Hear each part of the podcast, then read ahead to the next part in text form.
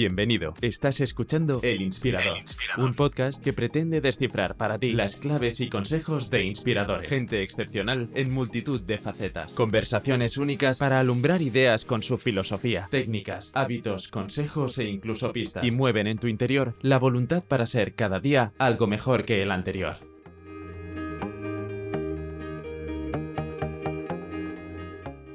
Nuestro inspirador de hoy es Eduardo Torres Dulce. Eduardo es fiscal, fiscal general del Estado desde 2011 hasta 2014, profesor de Derecho Penal y actualmente abogado of counsel en Garrigues. Pero sobre todo es un amante del cine y la literatura. Muchos de nosotros le conocemos por sus críticas cinematográficas, ahora todos los sábados en expansión, por los maravillosos programas en los que colaboraba con José Luis García y otros críticos en Qué grande es el cine, en la 2, desde el 95 hasta 2005, o Cine en blanco y negro en Telemadrid, desde 2009 hasta el 12. Actualmente participa en el programa semanal Cowboys de Medianoche, en Es Radio, junto con García y Luis Alberto de Cuenca. También, junto con García y varios amigos, fundaron hace unos años Atari Books, una editorial enfocada hacia el cine y la literatura y que recientemente ha publicado el último de los muchos libros de cine que Eduardo ha escrito, El asesinato de Liberty Balance.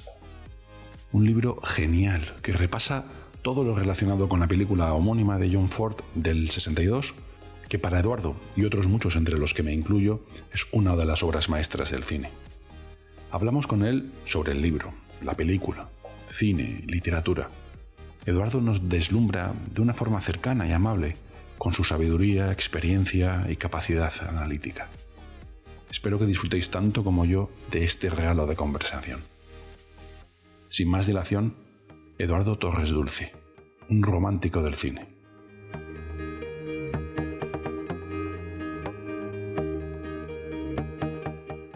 Bienvenido, Eduardo. Muchísimas gracias por estar con nosotros.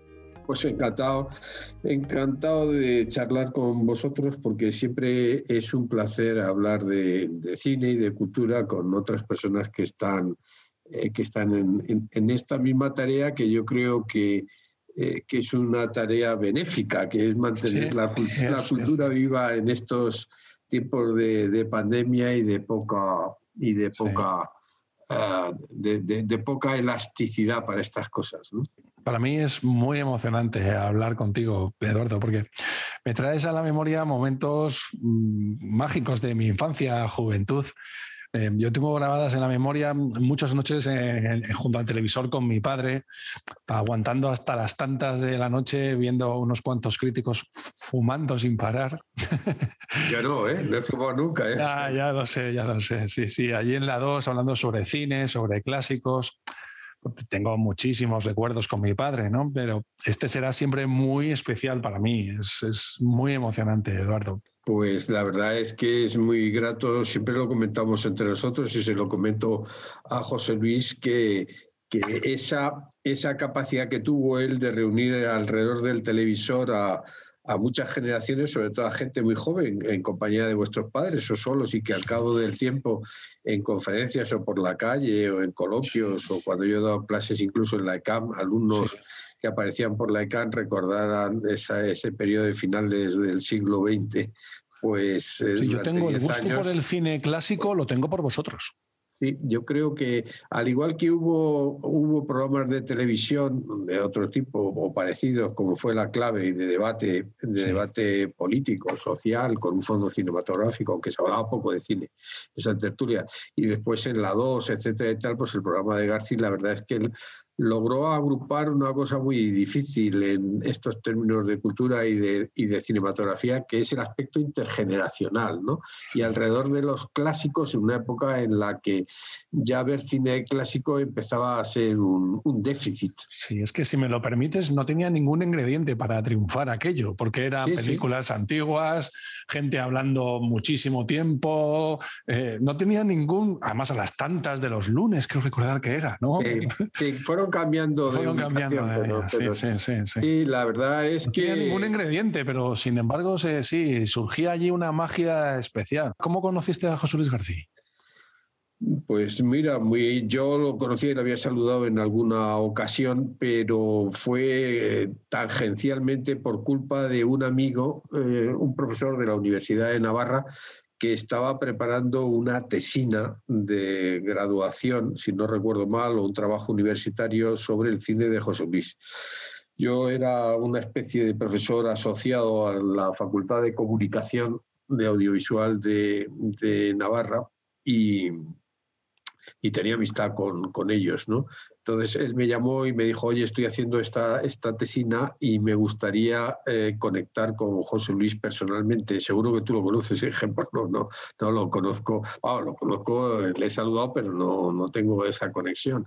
Pero déjame a ver que me entere dónde tiene la productora y tal. Me enteré, bueno, mi secretaria buscó en, entonces que había guías telefónicas, yo sabía que su productora era Nickelodeon, en la calle Barquillo y, llamé, se puso su secretaria y le dije, no me conoce el señor García, pero querría hablar con él eh, acerca de una entrevista. Y me pasó inmediatamente, me estuvo muy cordial y, le expliqué, bueno, no, pues no, oye, pues qué, bien, un profesor universitario que se ocupe de mí y tal. Y, y total, que el día de la entrevista, pues le dije, bueno, pues no, no, no, no, pues vente con él, no sé qué, y esas cosas y tal.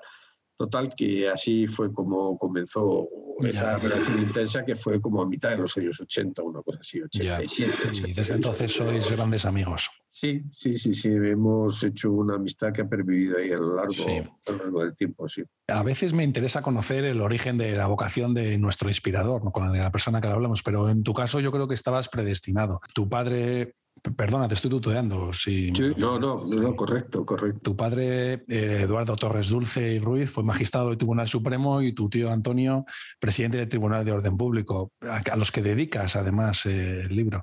Estabas predestinado a ser jurídico. Sí, no, yo, eh, ¿sabes? Digo que, sí. No, no, ahora te lo voy a explicar porque es que a veces, efectivamente, eh, últimamente lo estoy explicando un poco más como consecuencia de la dedicatoria del libro El asesinato de Liberty Ballas. ¿no? Es verdad, es verdad, es decir, que, que, eh, que mi familia pues eh, ya mi abuelo era abogado y he tenido a mi padre, a mis tíos y de mi familia colateral, los Ruiz Jarabo, pues también han sido eminentes juristas, todos, todos ellos, y aún algún hay todavía en la carrera judicial. O sea que de alguna forma ese humus del derecho estaba ahí. Yo además tengo que decir que yo, como mis hermanos, mi hermano es también fiscal, aunque después se hizo sacerdote, y, ejerce ahora de juez eh, canónico en Madrid. Eh, pero pero eh, creo que además de ese humus judicial que había en la familia, y que todo el mundo estaba feliz en la profesión en la que, en la que se encontraba, ¿no? lo cual también influye, ¿no? Eh, es el hecho de la admiración, que, admiración humana y, de cariño y de afecto que tenía por mi padre. Yo creo que eso también influye, el hecho de que tú admires, eh, tengas un ejemplo en la vida al que seguir. Yo me he quedado muy lejos de mi padre, lo digo sin falsa humildad, ni mucho menos, ¿no? que una persona extraordinariamente buena y un jurista de, primer, de primer nivel, ¿no? Pues también influye. Lo que quiero decir es que sí y no, porque la otra parte de la familia, tanto de la familia paterna como materna, hay médicos.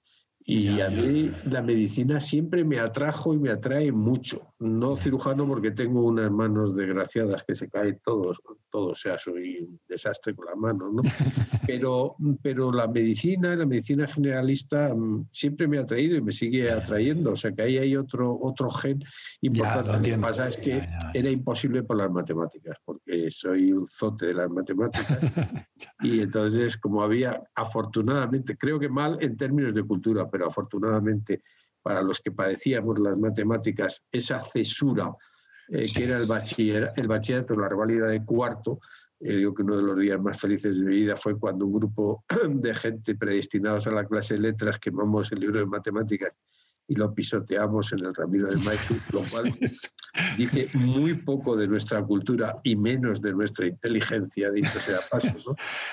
pues, eh, pues eh, me, me, vedó ese paso, ¿eh? pero de haber tenido facilidad o haber encontrado un profesor que me hubiera a las matemáticas, pues, pues no. Bueno, oye, porque... nos habríamos quedado sin un buen jurista. No sé, porque hay médicos también eh, pues, eh, excelentes en la aproximación del mundo de la cultura, por, por, citar al doctor Marañón, sin ir más lejos. Sí, sí efectivamente. Una egregia de la, cultura liberal eh, española, ¿no? Sí, y la medicina es, es, es, yo creo que la medicina es otra otra carrera de humanidades. Por mm. supuesto que hay, que hay aspectos científicos, pero si uno te fijas en la historia de la medicina, la cantidad de, médicos humanistas que ha habido a lo largo de la historia o cercanos a la cultura también es importante. También es importante. Sí, es verdad, nunca me había parado a pensarlo desde ese punto de vista. Hace unas semanas hicimos un podcast con Salvador Macip, que es médico investigador y sin embargo un humanista con una producción literaria de ensayos sobre medicina y, pandemias, ¿no? que por eso hablamos con él, pero también con una creatividad en libros de, ciencia ficción, de divulgación increíble. Es verdad, tienes razón que puede estar también relacionado, sí, sí. Cuando se estrenó el, hombre que mató a Liberty Balance tenías 12 años. ¿Fue la película con la que te enamoraste del cine? Yo es muy, que, muy pequeño, 12 años es una, es una película muy densa. Eh, yo, yo creo que yo creo que, que ahí hay dos niveles. Uno, uno eh, ir al cine en aquellos años 50 y 60 era, era una fiesta y era muy habitual. Eh, los chavales. los 80 y 90, sí, sí, sí. Sí, pero, pero, pero todavía más en aquellos tiempos. ¿Y, ¿Y por qué? Bueno, pues porque no había muchas cosas más para un chaval. Es decir, al fútbol no te dejaban entrar o no íbamos primero porque entrar, yo que soy del Real Madrid, pero del Atlético vale exactamente lo mismo, entrar de socio en un club era muy difícil. Yo entré precisamente en el año 62, un año miliar para yo También soy, yo también soy socio del Madrid. Que, pero para que yo no soy nada, nada antiatlético y mis primos atléticos dice, dice, dicen que, que, es que eso se basa en que les despreciamos. Si no es verdad, porque yo si no gana el Atlético de Madrid, pues que gane. Solo, tenemos, solo tenemos, un enemigo. Me, gusta, me gusta ganarles, y es verdad que de pequeño era, era el equipo al que, con el que había rivalidad en Madrid particularmente. Pero bueno, o sea, teníamos el fútbol, teníamos los juegos en la calle, en el colegio y esas cosas y tal, teníamos los tebeos, tebeos muy elementales, como el capitán Trueno, bueno, muy elementales en el sentido de que no eran los supermanes, los superhéroes estos que, aunque de vez en cuando... Sí, sí, sí había alguien que, te permitía comprar un, un TVO editado en Novaro, México, de Superman o de alguno de ellos totalmente, pero bueno, era el Capitán Trueno, el Jabato, el eh, Pulgarcito, el TVO y esas cosas y tal y cual. Que estaban en ese formato apaisado, ¿verdad? Claro. Eh, el fútbol y para algunos la lectura, ¿no? El comienzo de la lectura. Con lo cual era un mundo, en, un mundo basado en una cultura popular del entretenimiento, era que te divertía. Entonces, yo los primeros recuerdos que tengo del cine eh, son agridulces, porque eran eh, las tardes de los domingos, comíamos en casa de mi abuela en la glorieta de Bilbao, y una de, empleó un término que ahora está muy desprestigiado, pero que entonces era, un término muy afectivo. Alguna de las chachas de mi abuela o de mi casa eh, que eran como nuestras segundas madres, nos cogían de la mano y nos llevaban a los cines, que había muchísimos de reestreno y de programas dobles que había por Programas dobles. Hacíamos, hacíamos la cola, que es el aspecto agridulce, si no lográbamos llegar a tiempo. es que eso, era traumático, ¿eh? Yo tengo 40 años y yo he vivido eso. Eso era traumático. ¿Habrá sitio o no habrá sitio? ¿Será bueno o no será bueno? Bueno, total, que como no tuvieras suerte o se comiera pronto en casa de mi abuela, entrabas avanzada ya una película y salías pataleando porque tenías que irte a tu casa con la otra película. Y yo recuerdo que había una película que a mi hermano Miguel Ángel y a mí se nos quedó grabado porque no conseguíamos verla nunca, y la he visto muy al cabo del tiempo, que es Sitting Bull de Sidney Salcom. había forma humana en algunos programas y tal. Pero vamos, luego ya los jueves por la tarde, que había también eh, que entonces era festivo en los colegios, porque los sábados se estudiaba, era un día normal y corriente, también de vez en cuando iba al cine. Y muy excepcionalmente te llevaban a un cine de la Gran Vía o de la calle Fuencarral al lado de donde vivíamos, ¿no? Entonces, yo la primera película que recuerdo claramente es El Conquistador de Mongolia, vista en un cine de reestreno que no recuerdo cuál pudo ser, sería alguno de los alrededores.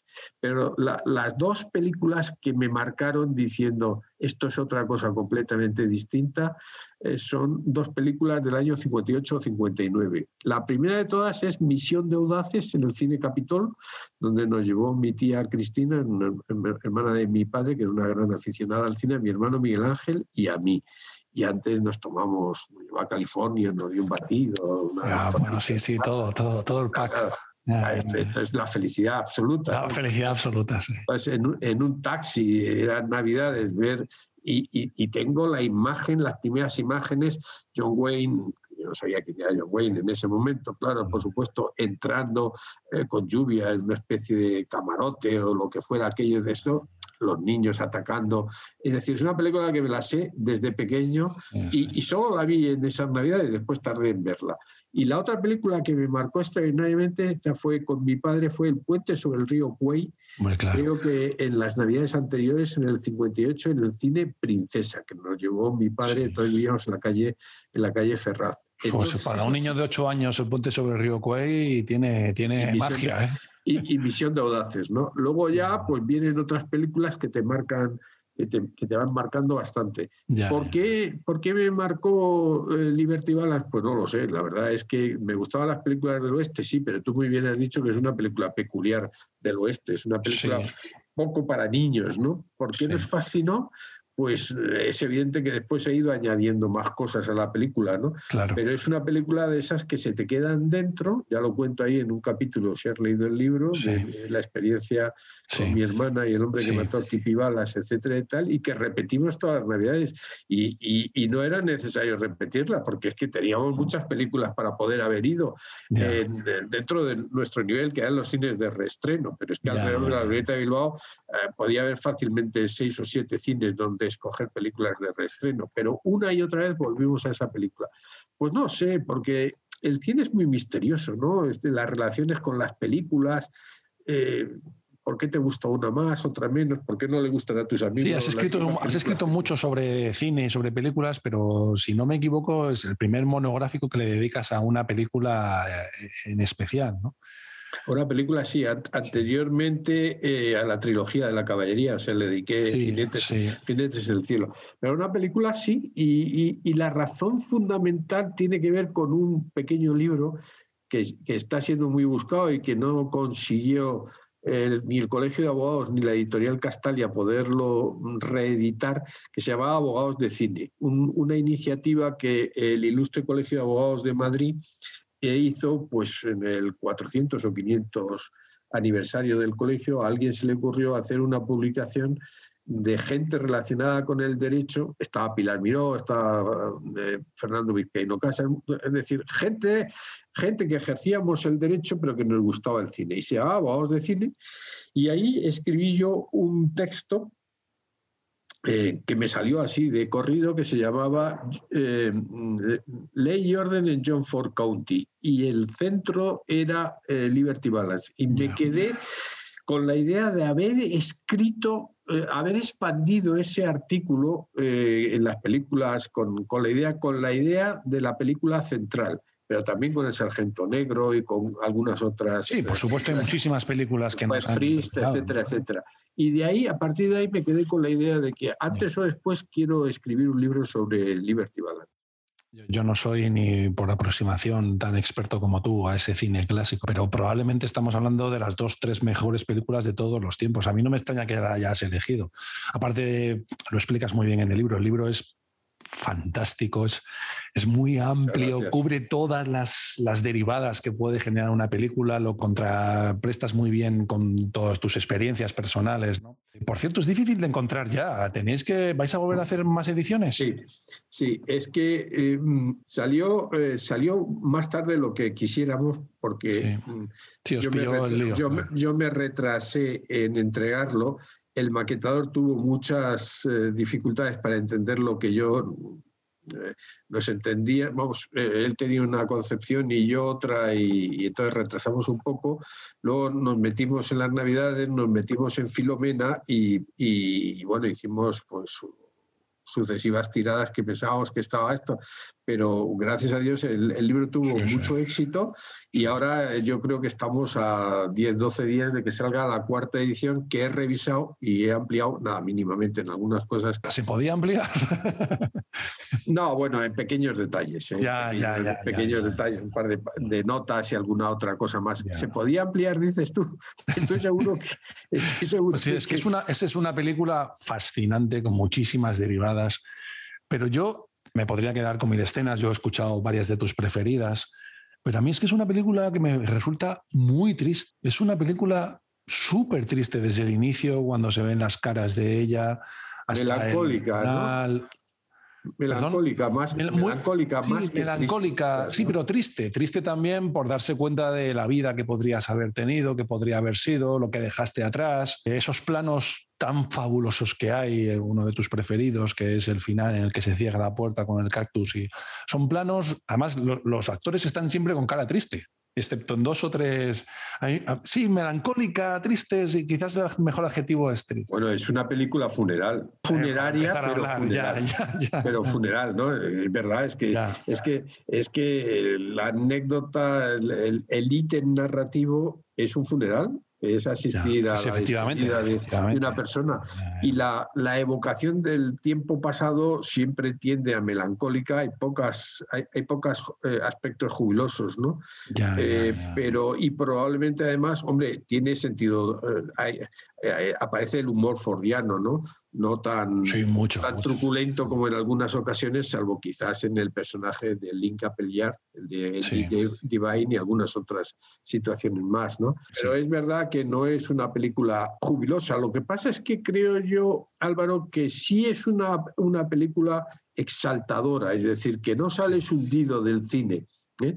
Sales con la idea de que son vidas truncadas de alguna manera, aunque, aunque dos de ellas sean unas vidas eh, de triunfo, que es eh, la de Ramson Stoddard, ¿no? Es el ejemplo perfecto del American Way of Life, el tipo que desde abajo consigue todo y a través de la vía de la sí, sí, esa, exaltación de valores participativa, ¿no? Pero es verdad, es verdad que es un yo más que triste diría que melancólica, pero sí, sí así es. admito, admito, lo, de, lo, de la tristeza. Tiene esos, tocos de humor. Pero no es una película desinflada, que era lo que quería decir. Hay películas estupendas, pero que son claramente desinfladas, ¿no? Sí, sí, sí. O sea, es, eh, eh, por poner un, ejemplo de una película que me gusta mucho, pero que está en las antípodas, ¿no?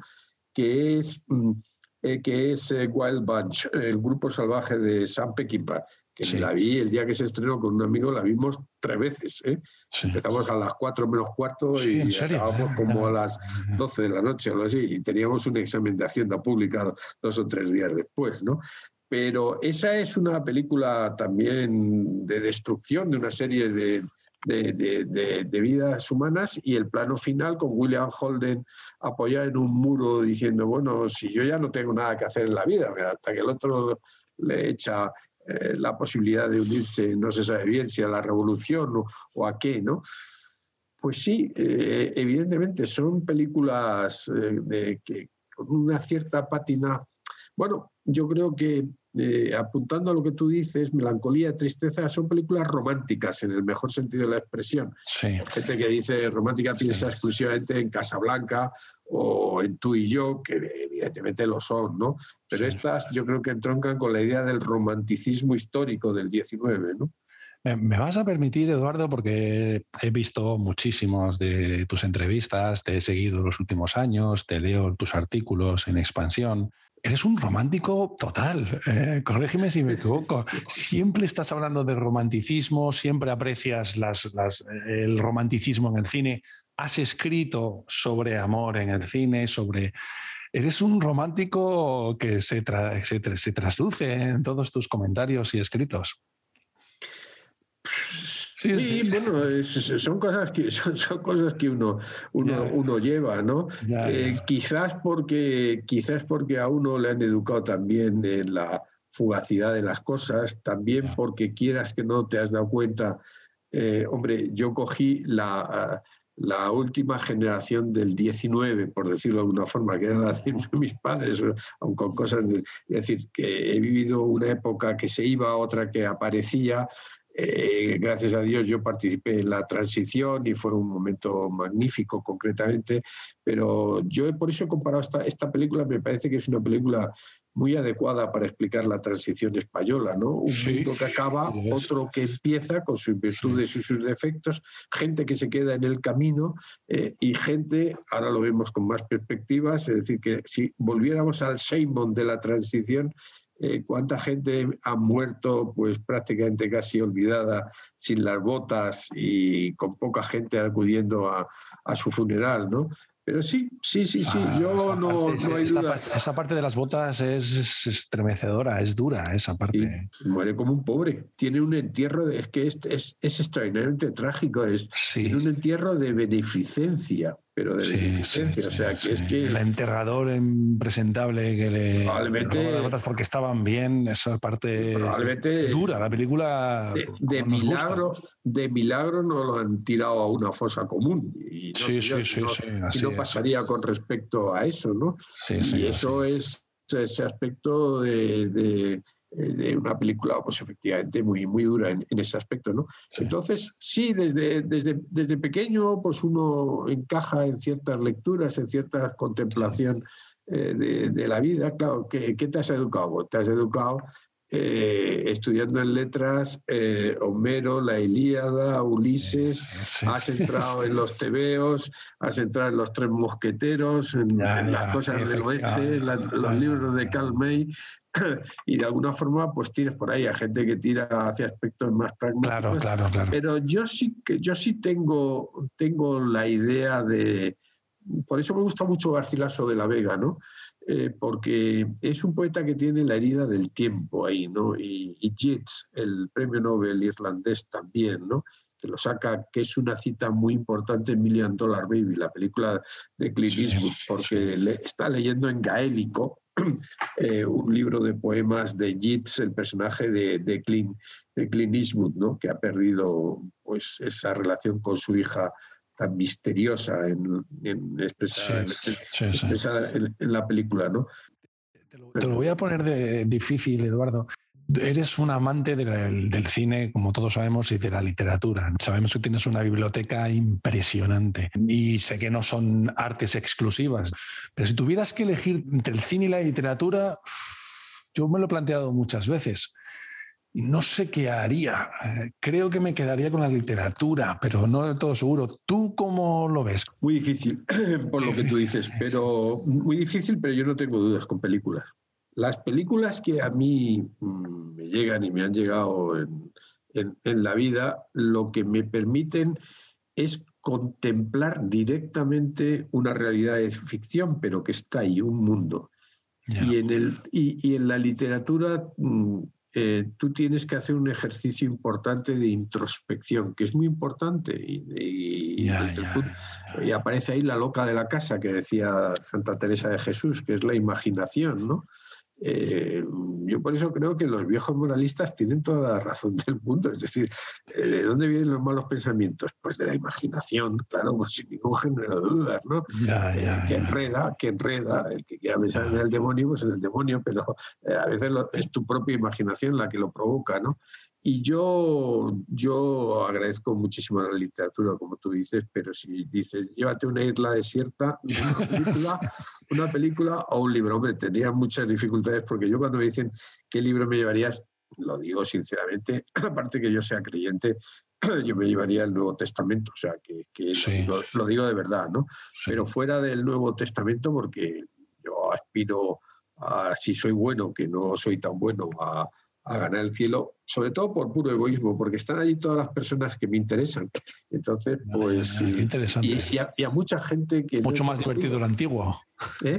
Claro. Mucho más divertido el antiguo testamento. No, pero, pero fíjate, fíjate que, que, que, los que somos creyentes y creemos que hay otra vida y que puede haber un, premio por la misericordia del Señor en otra vida, dices, es que me gustaría conocer a mucha gente que no he conocido poder estar con la gente que he conocido y a la que ya voy echando de menos y poder estar con la gente que va a venir detrás de mí que, que me habría gustado eh, conocer. Así que es una beta de egoísmo ciertamente notable. ¿no? Sí, también. bueno, descartado, descartado el, el, nuevo, el Nuevo Testamento o la Biblia también.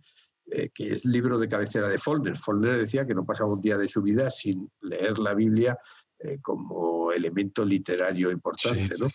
Pero yo, como sabes, soy yo a mí no me importa. A mí esta gente que dice, no, yo me llevaría la crítica de la razón pura, no, yo me llevaría el Quijote. pues, eh, pues, sí, por supuesto, dice, ¿tú qué libro te llegarías? Yo las aventuras de Sherlock Holmes. Sí, sí, bueno, pues eso el que, el que diga es un frívolo que baja cultura, no, no me importa, ¿no? Pero entre eso, entre eso, El hombre tranquilo o, o, o, Master and Commander o una película de Billy Wilder o, Vértigo, eh, películas. Totalmente, sí, yo estoy contigo en las aventuras de Sherlock Holmes. Sí, sí, estoy absolutamente contigo. Qué buenos momentos nos ha hecho pasar. es que cuando tú vuelves a una lectura, Sí. Y, sigues, eh, sigues viendo en la lectura lo mismo, en una película, lo mismo que vistes cuando eras chaval, cuando has sido mayor o cuando eres ahora y has añadido cosas a la lectura sin ningún género de duda, es un placer. Eh, es un placer extraordinario, absolutamente extraordinario. de hecho, es una enorme compañía que tienes, que tienes en la vida, ¿no? Si durante la pandemia y el confinamiento hemos tenido a nuestros familiares bien, hemos estado bien nosotros, hombre, y, consternados por la situación de muchas otras personas, ¿no? Pero es verdad que ese tiempo que hemos estado en casa, los que somos cinéfilos o lectores, es que nos ha venido Dios a ver, porque es que hemos vivido todas las noches una experiencia que teníamos muy limitada antes. Sin duda, sin duda, hasta tal punto que ahora que está, ya eh, no hemos entrado en la normalidad, pero está, uno, uno dice, voy a poder recuperar esos momentos, porque enseguida te atropella la vida, sobre todo los que vivimos en una gran ciudad, te atropella la vida, ¿no? Entonces y yo creo que sobre todo esos tres o cuatro primeros meses o más, no sé cuántos fueron finalmente, hasta finales de mayo o junio, por lo menos los que estábamos aquí en Madrid, efectivamente fue una suspensión de la vida terrible, porque es que solo había noticias terribles. cuando me preguntan, ¿qué recuerdo vas a tener de la pandemia? Pues yo que vivo en el centro de Madrid, digo siempre, el silencio más absoluto y las sirenas de las ambulancias recorriendo mm, mañana, tarde y sobre todo las últimas horas del día y de la noche, las más que eh, la salida a, las terrazas, etcétera. Yo el silencio y, sobre todo la extraordinaria fragilidad de la vida, que decías, bueno, es que mañana puedo dejar de existir, ¿no? sí. Harán películas. Terrible. Harán películas sobre la pandemia, sí. ¿Qué opinión te merece las.? Yo ya sé que ves muchísimo El problema de las películas de la pandemia que he pensado siempre, las mascarillas para el cine. Ya, uff, totalmente. Sí, sí, sí. ¿Cómo cuentas las historias? Hombre, claro, naturalmente eh, cuentas historias de la pandemia y te quitas la mascarilla, pero antes o después es, es como mis alumnos de la ECAM, cuando en un momento determinado yo eh, hablábamos y después me, eh, me, han enviado algunos de ellos, he seguido teniendo contactos con ellos. yo he dado un seminario muy pequeño de un mes, pero tenía un contacto, por lo menos con un grupo de ellos bastante. Y cuando empezaron a escribir guiones y esas cosas y tal, eh, muchos cuando decidían eh, escribir guiones antes de los móviles decían, joder, Eduardo, es que me voy y me digo, bueno, ahora coge y le llama al móvil. No, no puede ser. ¿Y, y, dónde? Y, ya, ya, ya, ya, total. es decir, claro. Es que... Sí, es verdad, sí, sí. ¿Qué opinión te merece la última película de Tom Hanks, de Paul Greenhouse, de Noticias del Nuevo Mundo, de, por, por hablar del oeste, ¿no? A mí es una película que me gustó. A mí, a mí, a mí me ha gustado, me ha gustado bastante. Eh, me ha gustado bastante la, la, película. Tardé un poquito en entrar en la película, pero luego poco a poco me gustó y el final me parece muy fordiano, en el mejor sentido de la expresión. con esa imagen que, se van los dos. Sí, no, pero desde, desde que llegan a la casa, eh, que en principio no sabes qué es y te das cuenta enseguida que es la casa devastada por los indios de, de donde ha salido la niña, que es ese momento centauros del desierto, de todas, todas. cuando llega y la deja en casa de su familia. Eh, la visita a su casa también abandonada, no recuerdo si es San Antonio, bueno, el pueblo tejano que sea, con el cementerio de, de, su mujer. Y el regreso a recoger la niña, me parece que es un momento de una poética extraordinaria. A mi amigo García, en cambio, no le ha gustado eh, la película de Gringas. A mí me parece que es una de las mejores películas que he visto en los últimos tiempos. Yo creo que también, sí. Igual le sobran esos cuatro o cinco minutos del final en el tanto buenismo de él, la, niña, en un tal. Sí, quizás, quizás más sobrio en eso, pero, bueno, Yo, yo, yo como soy partidario de los buenos sentimientos al final de las películas. es como los románticos. sí, no sé, la gente dice, no, lo bueno de esto es que no le da un beso. Eh, fastidiese. Ya, ya, ya, un beso, ¿no? Pero bueno, eh, a, mí, a mí me ha gustado. ¿eh? eh, eh las dos películas que más me han interesado del oeste últimamente han sido esa y Hostiles. También me, me pareció una, una película mucho más llena de aristas y tal y cual. haciendo buenas películas del oeste. sí. sí. Sí, en cambio la de los hermanos Cohen eh, me pareció muy desigual. Lo de la balada de, ¿cómo se llama? Scrooge, no sé cómo Sí, la balada de Scrooge, de Scratch, sí, sí. Sí, es muy desigual. inteligente, etcétera. Hay eh, el episodio que más me gusta es el de la caravana, con ese final tan trágico, pero que me parece... Claro, es que una película a base de sketches, pues lógicamente es desigual, ¿no? sí, no, y como son ellos, es que a mí los Cohen eh, recuerdo que desde Sangre Sabia los he seguido con mucho interés, es que hay a veces que me desesperan y otras veces que me fascinan, ¿no? Bueno, eso tienen los buenos directores, sí. A mí me fascina vuestra aventura mm, de entre amigos de Atari Books. Me parece brillante. Yo no sé si ganaréis, perderéis dinero, seguro que ganáis. No, pero ganar no vamos a ganar. pero me parece que dicen los americanos, pues basta. Ya, ya, ya. Me, fascina. las ediciones son preciosas el libro tuyo, el libro de Garcis son fabulosos. Eh, entiendo que el nombre es de la película de Hawks, ¿no? Del 62 de, Atari. Sí, sí. Eh, ¿Por qué ese nombre exactamente? O sea, una película que eh, la verdad es que cuando nos reunimos para poner, para iniciar la aventura, que fue como todo, pues hablarlo entre tres o cuatro amigos, y después se fue expandiendo un poco más hasta los ocho iniciales, pues era buscar un, nombre y, lo sugerí yo, eh, pero sugerí yo juntamente con, eh, ante la posibilidad de, dije, vamos a buscar un nombre. Digo, pues a mí, como es una película que me gusta tanto, suena bien esto de, si no está... Sí, suena bien, sí, sí, sí. Eh, queríamos un nombre en, inglés. Significa y peligro, ¿no? Significa. Sí, peligro en su agilidad. Ya, ya, ya. Peligro editorial. Sí, peligro editorial, pero no es, y tampoco teníamos ni tenemos la idea de que sea una, una editorial solo de libros de cine. De hecho, hemos publicado ya un par de libros de, literatura, ¿no? Pero aunque el cine va a predominar, ¿no? Entonces yo dije, hombre, a mí me gustaría mucho Atari. Entonces dije, ah, pues muy bien. Digo, hombre, decir más nombres. para que, no, no, pues si ese está bien, no sé qué, tal y cual. Y, bueno, pues se quedó ahí, ¿no? O sea, yo lancé el nombre pues por, esto, porque, por ejemplo, qué grande es el cine, eh, la invención es de Miguel Marías, que estábamos, así ah, ¿eh? estábamos una tarde en la oficina de José Luis García para ponerle, bueno, para pergeñar un poco con él un poco las películas que íbamos a poner, etcétera, y tal y cual. Nos pidió él, que es el autor material intelectual del asunto, dijo, oye, ¿y qué podrías ponernos? y no nos salían todos los títulos o estaban ya vistos, no sé qué, y tal, igual él, siempre es muy exigente, siempre decía, no, no, pero algo más, algo más distinto y tal.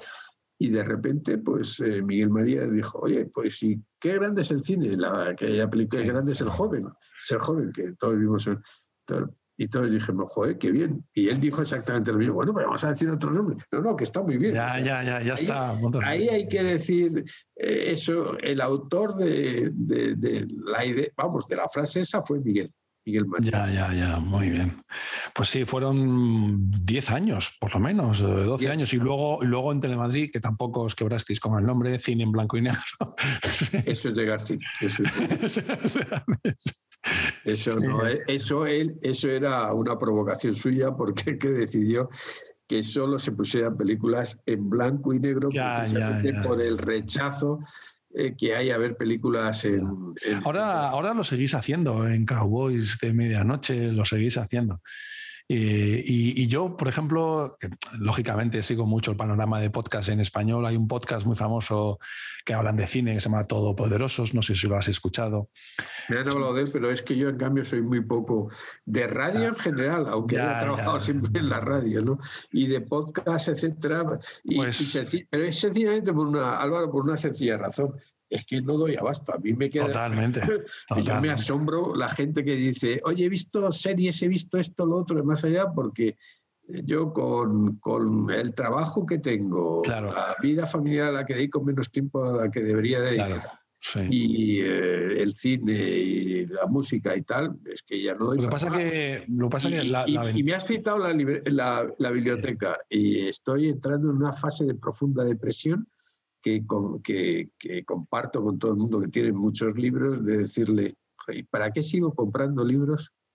Eh, y sé que la mayor parte de estos, y cada vez que paso por una zona de la desordenada librería que diría mi mujer, y con toda la razón del mundo, y de repente digo, este libro me pondría a leerlo ahora, y no puedo. Pero eso no te, no, no te, no te exasperes. Eh, yo también me pasa y eh, lo hacemos por el placer de compararlo.